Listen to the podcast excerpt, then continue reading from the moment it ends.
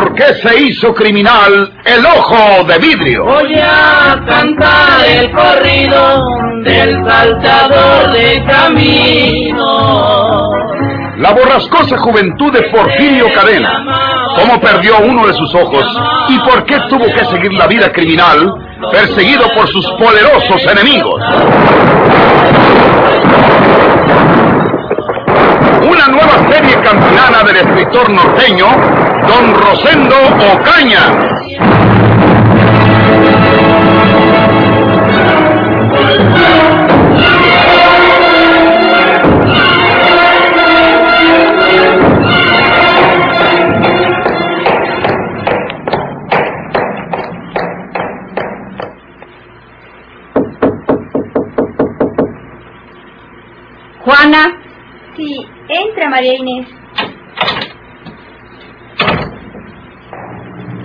Estás haciendo?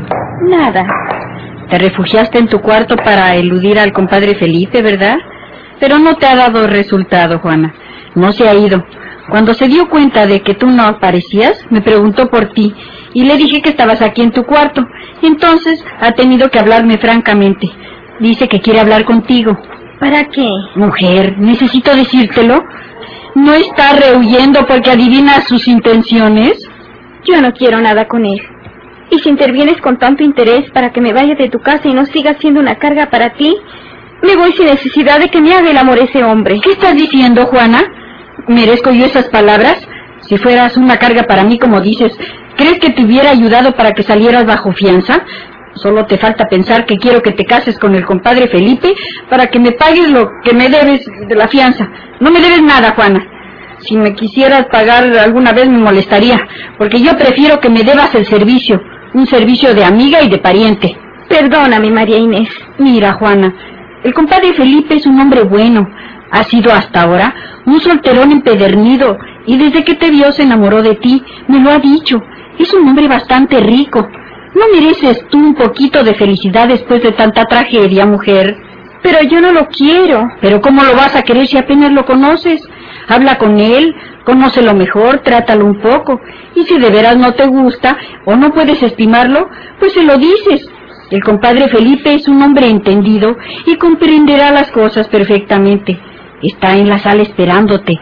Me dijo seriamente que quiere hablar contigo. Es un hombre serio, no es un muchacho, y te va a hablar en un terreno práctico. Por favor, no me hagas quedar en ridículo, Juana. Anda a hablar con él y respóndele lo que te dicten tus sentimientos o tu inteligencia. Oye, María Inés, ¿y Porfirio? Juana Tobar no había tenido noticias de Porfirio desde aquella noche trágica, cuando el bandolero acribilló a Eliseo Gómez y que ella tuvo que ir a parar al hospital. Un poco después había leído en los periódicos el escándalo y la nueva tragedia en la estación de San Juan. Pero Porfirio no había dado señales de vida acerca de ella. ¿La habría olvidado? ¿Dónde se había ocultado todo aquel tiempo? Nadie lo sabía. Nadie podría decírselo. Y Juana hubiera querido saberlo antes de comprometerse con aquel hombre que la veía con tan buenas intenciones.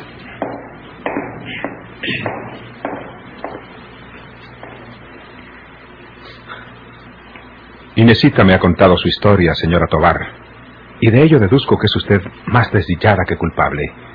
Yo, pues, eh, no voy a declararle una pasión irresistible.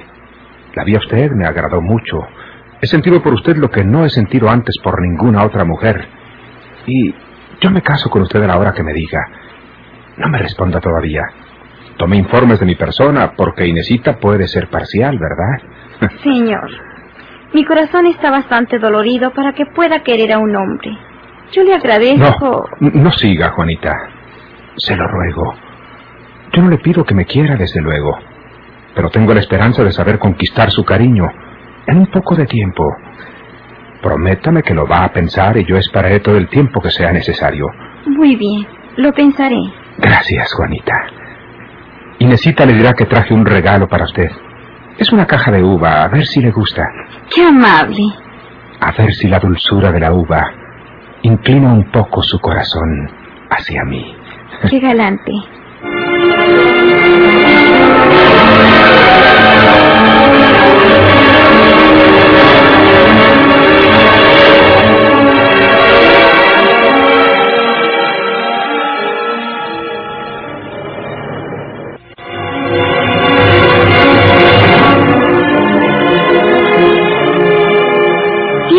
Rafaelita. Me da mucho gusto que hayas venido a visitarme. Hacía tanto tiempo que no nos mirábamos. Siéntate aquí. Gracias, María de Jesús. No tienes que agradecerme la visita porque vengo del centro de comprar algunas cosas. Solo que de la tienda me las van a mandar a casa. Pasé por aquí y quise llegar a saludarte. Gracias, Rafaelita. Qué grande está el niño. ¿Cómo ha crecido? sí, pues ya cumplió el año y medio. ¿Qué pasó? ¿Qué pasó, Ramito? ¿No te acuerdas de mí? Está muy tontito en todavía. Me lo voy a llevar para otro cuarto y lo apuesto en su cama. Tiene sueño, por eso no está de buen humor. Y es hora que debía estar dormido. Con tu permiso, Rafaelita. Sí, María de Jesús. No le pregunto por Porfirio, porque pensará que por eso llegué.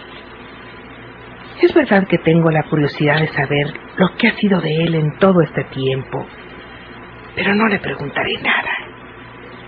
Ya oscureció completamente. Enseguida me voy a casa. Ahorita se duerme. ¿Ya cenaste tú, Rafaelita? Porque si quiero... No, no, no te preocupes por mí, María de Jesús. Octavio me está esperando para que cenemos juntos. Tengo que irme. Vas a decir que después de tanto tiempo de no vernos, te hago una visita de doctor. Pero, como te digo, voy de paso. Ya se hizo noche. Espérate tantito, Rafaelita. Eres la única persona con quien puedo hablar de mi pobre hermano Porfirio. Con nadie me atrevo, no más contigo. Ustedes que reciben tanto los periódicos, ¿no se ha dicho nada de mi hermano en estos días, Rafaelita? No, María de Jesús. Desde aquello que pasó en la estación de San Juan, despuesito que lo agarraron en casa y que se le escapó a Octavio, ya nada se ha sabido de él. Octavio cree que se fue lejos de estas tierras. Es mejor que así haya sido. Por allá lejos, ni hace males a la misma gente, ni lo persigue la policía enfrente de uno. Ah, me acuerdo cuando mi mamá y yo, platicando, Ancina, decíamos que Porfirio se iba a casar contigo cuando fuera más hombrecito. ¿Cómo fue a agarrar el mal camino mi hermano? Él te quería mucho, Rafaelita. Yo creo que tú también lo querías a él. Cosas de muchachos. Bueno, ya me voy, María de Jesús. Eh, espérate, Rafaelita. ¿Con quién platica el niño? Así nace cuando mira a alguna persona. Y como la puerta de atrás nunca tiene la aldaba, por cualquier conocido entra. ¡Manito! Porfirio. No se asuste usted, Rafaelita. Yo creí que María Jesús estaba sola. Buenas noches. Buenas noches. Me voy, María de Eh, Jesús. po- Si pues, se va porque llegué yo, Rafaelita. Hace mucho tiempo que trabajo en Santa Paz. Ya no soy el mismo. No se vaya. No quiero complicaciones. A usted lo busca la justicia. Si lo encuentran luego, puede pensar que yo lo denuncié. Yo sé que usted no lo hará, Rafaelita.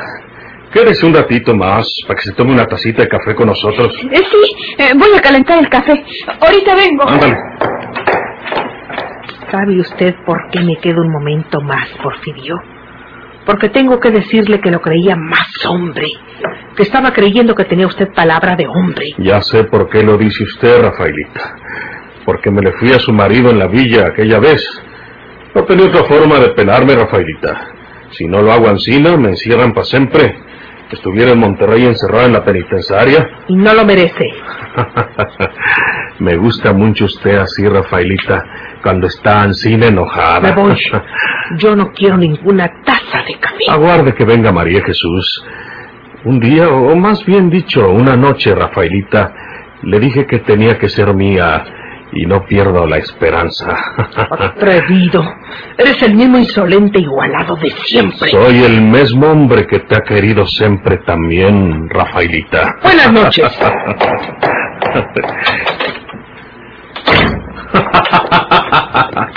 ¿A qué le hacías enojar, Porfirio?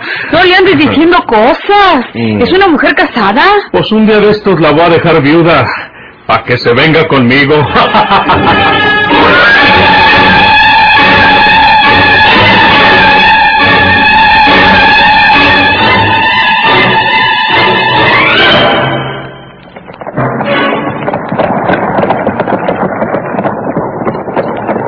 Volvieron los soldados por aquellas regiones de la sierra. El gobierno había escuchado las quejas renovadas de los hacendados. Una madrugada, coparon la casita de una majada en las estribaciones de la Sierra Madre.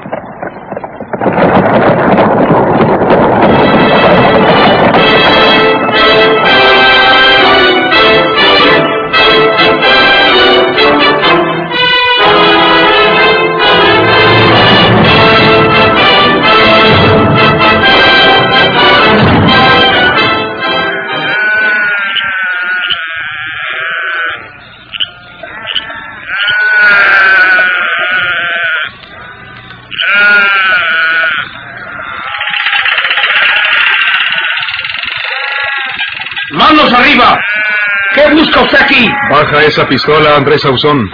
Mis soldados están afuera. No vengo a aprenderte. Quiero que me ayudes. Me han dicho que tú eres el guía que puede llevarme hasta las madrigueras de Porfirio Cadena.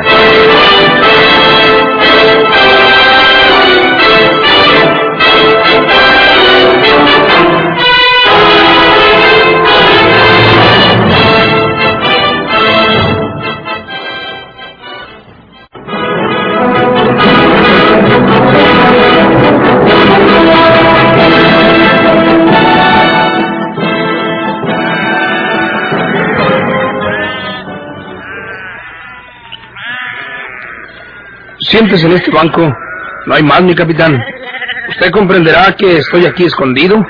El que cuida esta majada es un muchacho que me conoce. Siéntese. Gracias, Andrés Ausón. Soy el capitán Martín Salazar. Desde el domingo salí de Monterrey con un escolta comisionado para perseguir a Porfirio Cadena.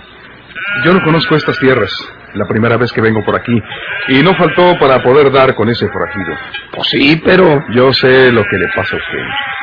Su esposa ya se recuperó de las heridas hace tiempo, y la otra señora, Eulogia Vázquez, también sonó del tiro que usted le dio. ¿está usted bien enterado? Seguro. Es usted reo del delito de lesiones. No es tan grave el asunto. Y si me ayuda a localizar y agarrar a ese bandolero, yo lo recomiendo con mis superiores para que lo tengan consideraciones. Hablando más claramente, si me ayuda de veras y agarramos a Porfirio Cadena, le perdonan a usted lo que ha hecho. No me hace nada las autoridades de por aquí cuando salga. No le hace nada. ¿Sabe quién me recomendó que lo buscara usted como guía? El juez de letras de esta fracción judicial. Y estaba presente el alcalde de la villa y otras personas interesadas en la captura de Porfirio Cadena. Todos estuvieron de acuerdo en que usted es el hombre que puede ayudarme a agarrar a ese matón. Hasta me dijeron más o menos dónde podía dar con usted. Desde ayer lo ando buscando, pero me había ido por otro lado. ¿Qué dice? ¿Está de acuerdo?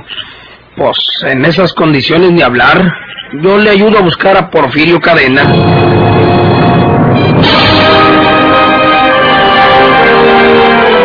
El capitán Martín Salazar sabía que en la persecución de Porfirio habían fracasado dos compañeros de armas suyos.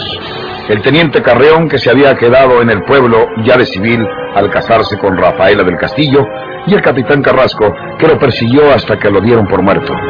Los hacendados habían vuelto a quejarse al gobierno del Estado. Porfirio Cadena no había muerto. El asesino de la sierra seguía derramando sangre por todas partes. Seguía burlándose de la justicia y de la ley. El gobierno se dirigió al jefe de la zona militar y este dispuso la salida del capitán Salazar con una escolta de caballería.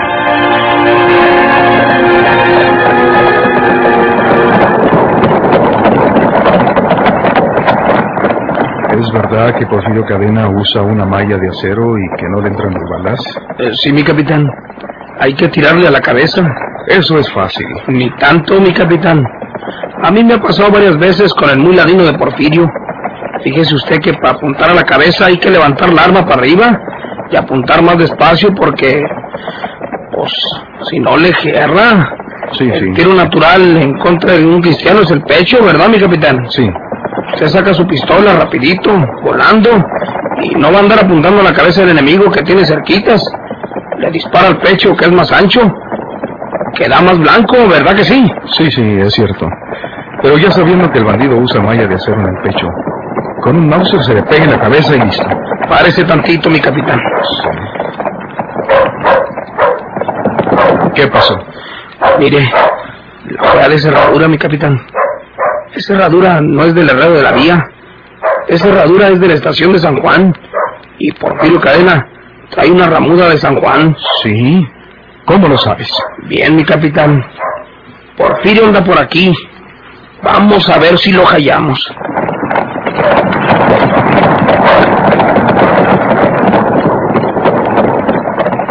Y ya sabe, mi capitán, a la cabeza, sin tenerle ninguna lástima, porque es livianito para la pistola y él no lo anda pensando para disparar. Ya lo sé. Ya me lo dijeron.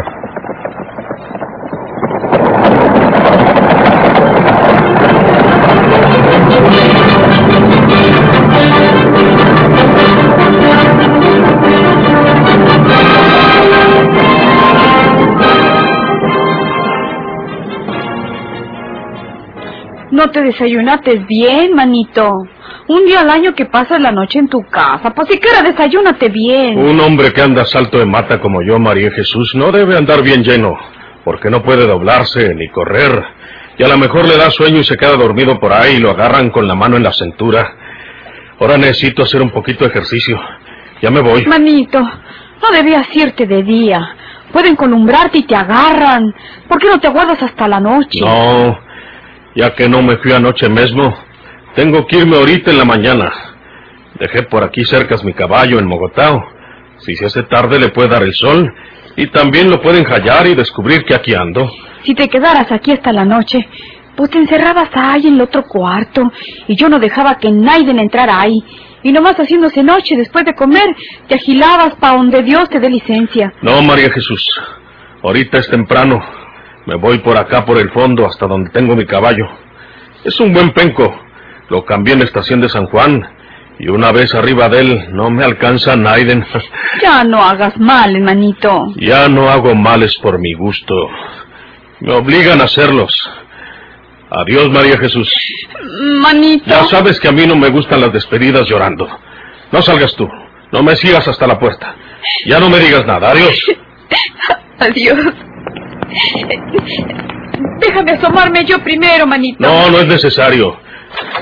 ¡Ríndete, Porfirio! ¿Qué? ¡Levanta las manos o disparo!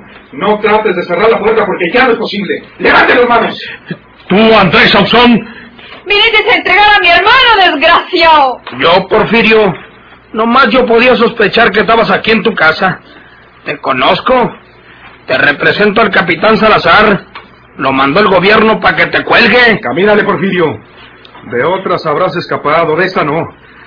Ahora mismo te vamos a colgar de acuerdo con las instrucciones que traigo. ¡Camínale! Síganos ustedes. Yo me quedo aquí, mi capitán. Porfirio es amigo y paisano. Y me va a dar mucha pena verlo con la lengua fuera. Está bien. Gracias, Andrés Sauzón. Ahí hablaremos. Cuélguele hoy nomás bajando el arroyo, mi capitán.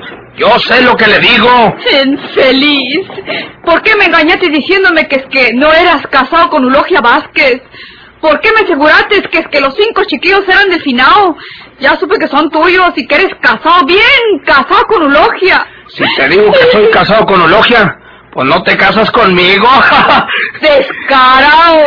Ni el juez civil se lo olió al condenado. Como yo me casé con Eulogia en los Aríos, pues aquí nadie sabía que era casado. ¿Y por qué me robaste mis centavos, desgraciado? Son de mi muchachito, para cuando esté grande. Dámelos.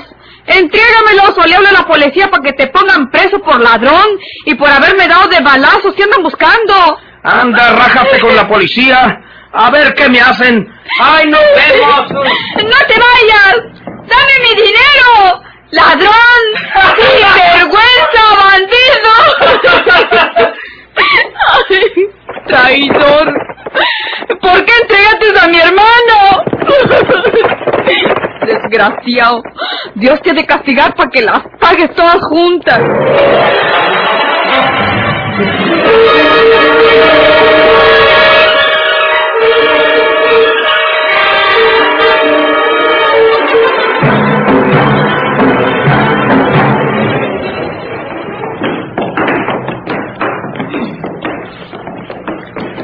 Otros fracasaron buscándote meses enteros, Porfirio Cadena.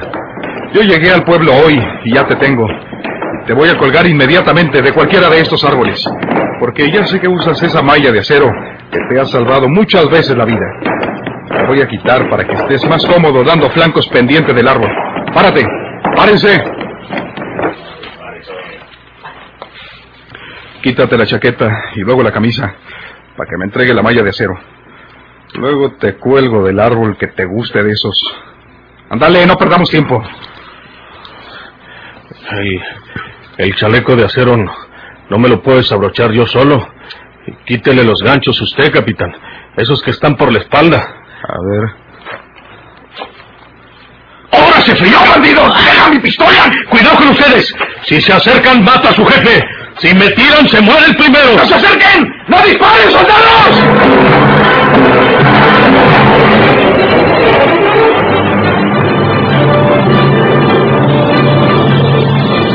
¿Por qué se hizo criminal el ojo de vidrio?